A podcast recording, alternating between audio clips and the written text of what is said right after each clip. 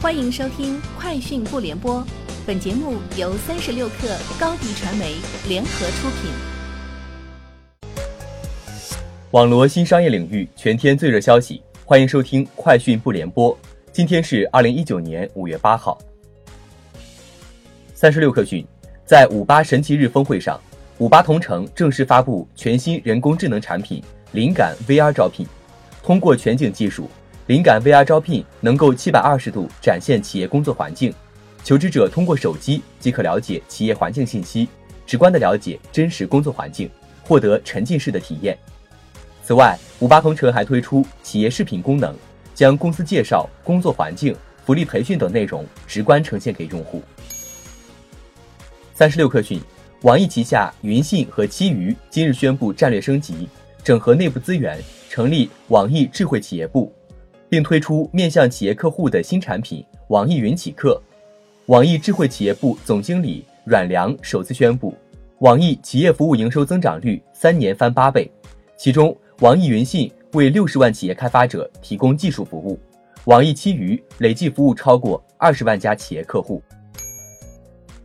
三十六氪讯，贝贝集团旗下社交电商平台贝店完成八点六亿元融资，投资方为高瓴资本、香河资本。红杉资本、创新工厂、高融资本、IDG 资本、今日资本等。贝店方面表示，融资资金将主要用于贝店的供应链体验升级，包括源头供应链、柔性供应链基础设施建设。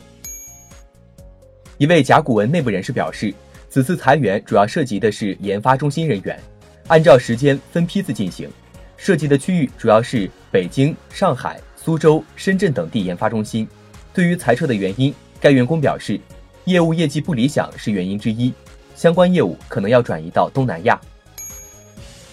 近日，德云社相声演员众筹事件引发公众关于网络众筹平台规范的质疑和讨论。民政部回应称，个人求助不属于慈善捐款，不在民政部法定监管职责范围内，但由于影响到慈善领域秩序规范，下一步民政部将引导平台修订自律公约。针对群众关切持续完善自律机制，也将动员其他平台加入自律。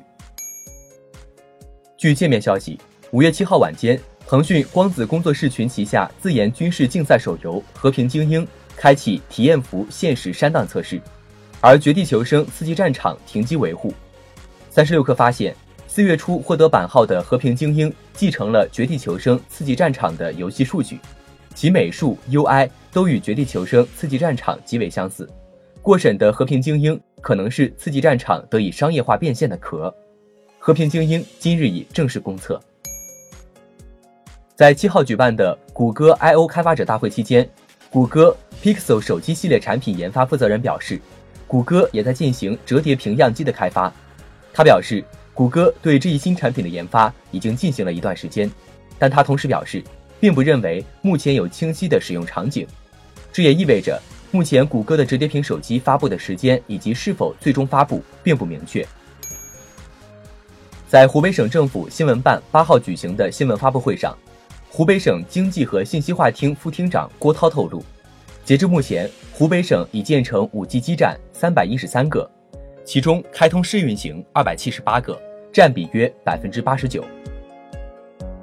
以上就是今天节目的全部内容，明天见。欢迎加入三十六氪官方社群，添加微信 hello 三十六氪，h e l l o 三六 k 二，获取独家商业资讯，